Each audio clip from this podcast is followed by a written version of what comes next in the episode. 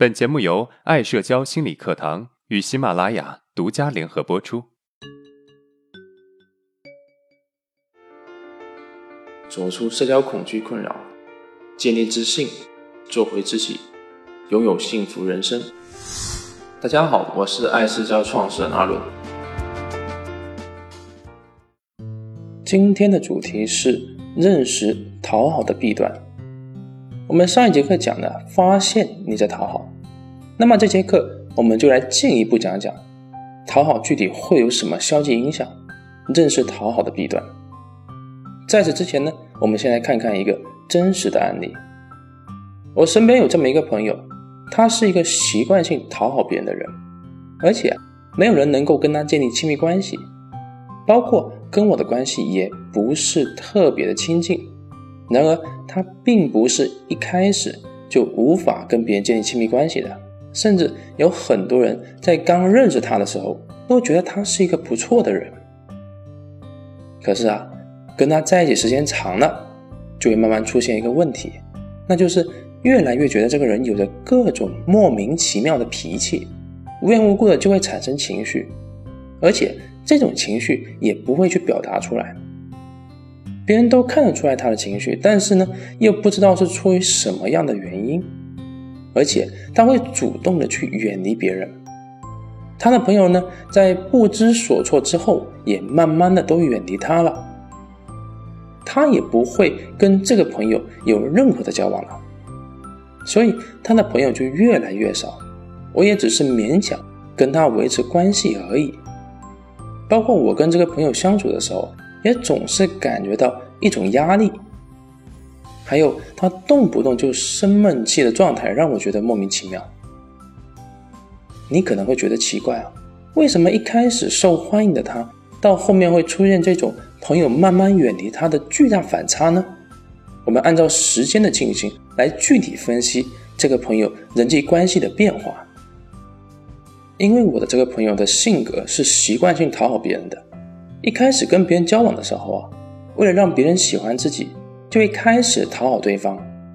对方会感受到，哎，这个朋友还不错，随和，好相处，又热情。然而，对我的朋友来说，他感受到的并不是人际的快乐，而是感受到了人际给他带来的压抑。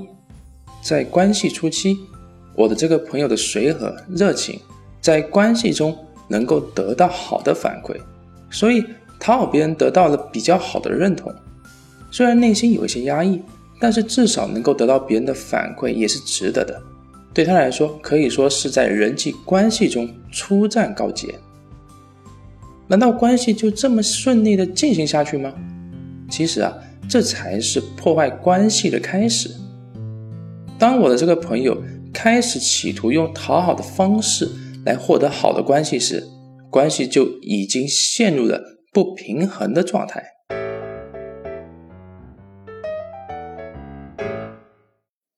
因为每个人都有自己的想法，一旦我们需要用自我压抑的方式来维持关系，那就等于如果我不去牺牲自己，那么就不配跟别人成为朋友。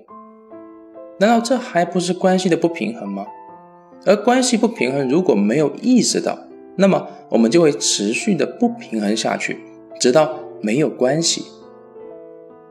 不过话说回来，虽然关系持续的不平衡容易导致问题，但是我们看到，至少当我的朋友在讨好他的朋友的时候，他的朋友是能够给予反馈的，说明关系是处于不平衡中的平衡。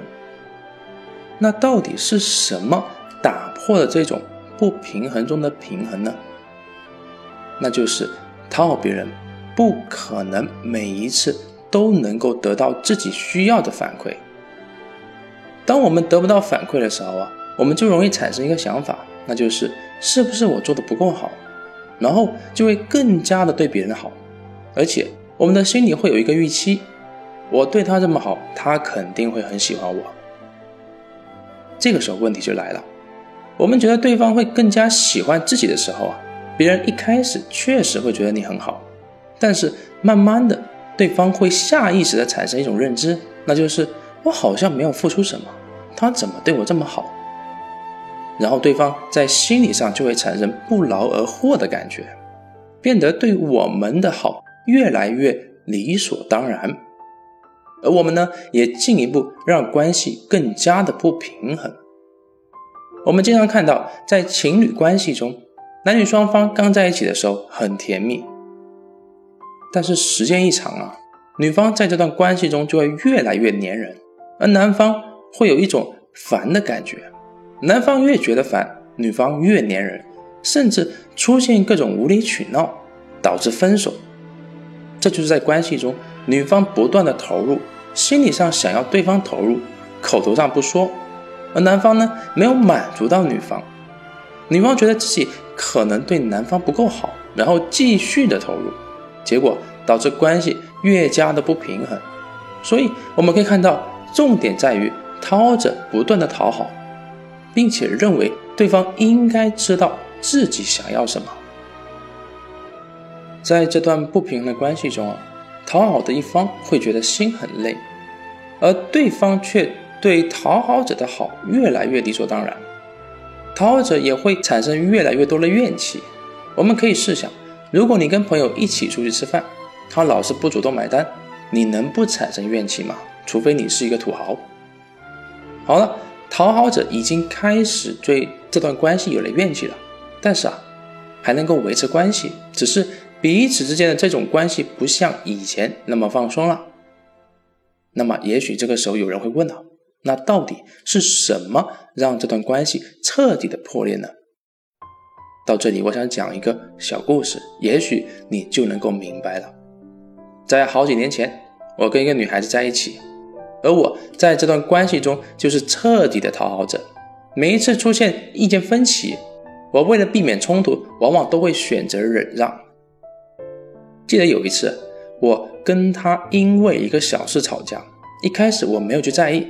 只是想赶紧道歉，赶紧睡觉，明天还要上班呢。但是他感受到的我的敷衍，反倒是认真起来了。我也开始认真的道歉。而当他问我，那你知道你错哪里了吗？我还是回答不出来。他着急的哭了起来，我也不知所措。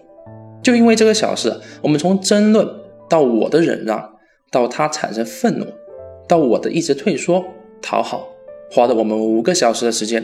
从凌晨十二点到五点，他心满意足的开始睡觉了，而我越来越郁闷，直到了郁闷了一个晚上，在一个又一个争吵的晚上之后呢，我提出了分手，他完全的不知所措，觉得我根本不会这么狠心，当然啊，对方也感觉这段关系让他精疲力尽了。我相信听了我的故事，你能够明白。到底是什么让讨好者彻底的对关系绝望？其实是讨好者一次又一次不敢表达的失望，和被讨好者一次又一次的压力和莫名其妙。我们来回顾一下今天的知识点。第一，讨好者跟刚认识的朋友相处的时候啊，并不会让别人觉得讨厌，反而会让别人觉得好相处。第二。讨好者在关系之初会感觉到压抑，而且陷入关系的不平衡状态。